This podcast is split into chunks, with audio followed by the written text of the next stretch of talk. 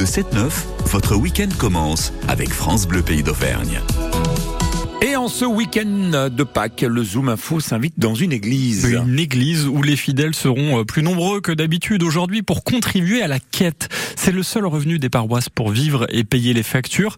Les cinq églises de Notre-Dame de Clermont et les maisons paroissiales n'échappent pas à ces contraintes économiques. Pour faire face aux dépenses d'énergie notamment, la paroisse organise deux fois par an une quête chauffage. Et après celle organisée dimanche dernier lors de la messe des rameaux, la paroisse Notre-Dame de Clermont fait ses comptes.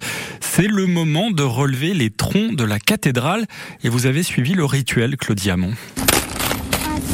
Et au total, 10 troncs doivent être vidés chaque semaine. Certains ont plus de succès que d'autres.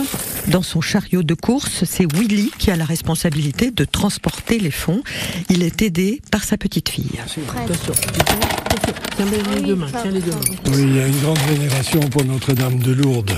Donc ce, ce tronc est effectivement un peu plus fourni que d'autres. C'est incroyable, un si petit tronc. Il y a plein de sous.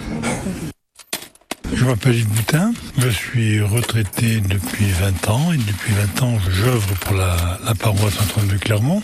Je suis responsable économique de la paroisse. C'est une lourde responsabilité. On peut dire ça comme ça.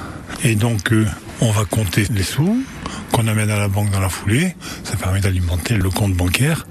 Et on fait ça aussi bien pour le- la cathédrale que pour le, le port tout à l'heure. Alors, est-ce que vous faites souvent des quêtes euh, dédiées comme ça? Parce que là, c'était la quête euh, chauffage. La quête chauffage, c'est deux fois par an. Ces quêtes de chauffage, en fait, euh, servent à payer l'électricité, le fioul, le gaz, qui contribuent au chauffage, mais qui contribuent aussi à l'éclairage des bâtiments. Et elles à peine la moitié des dépenses de l'année.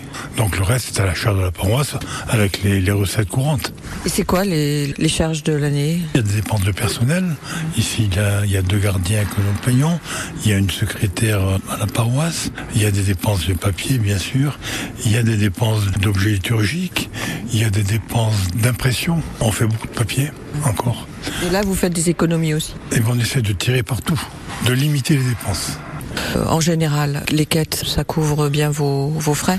Oui, on peut, on peut, on peut dire ça. De toute façon, on, on vit avec les quêtes. Donc on ne dit pas au-delà, on ne fait pas de déficit. Sachant qu'il y a quand même d'autres quêtes qui sont dédiées, qui sont dédiées soit aux missions, soit au secours catholique, et qui partent intégralement pour ces objets. Il y a une douzaine de quêtes dans l'année qui sont dédiées et donc qui échappent totalement à la, à la paroisse. Et les événements comme euh, la messe de Pâques, euh, c'est plus rentable. C'est, disons, il y a beaucoup plus de monde, donc a priori les quêtes sont plus importantes. Les quêtes et les troncs rapportent à la paroisse Notre-Dame de Clermont environ 400 000 euros à l'année. Un reportage de Claudie Amont à réécouter sur le site internet de France Bleu Pays d'Auvergne.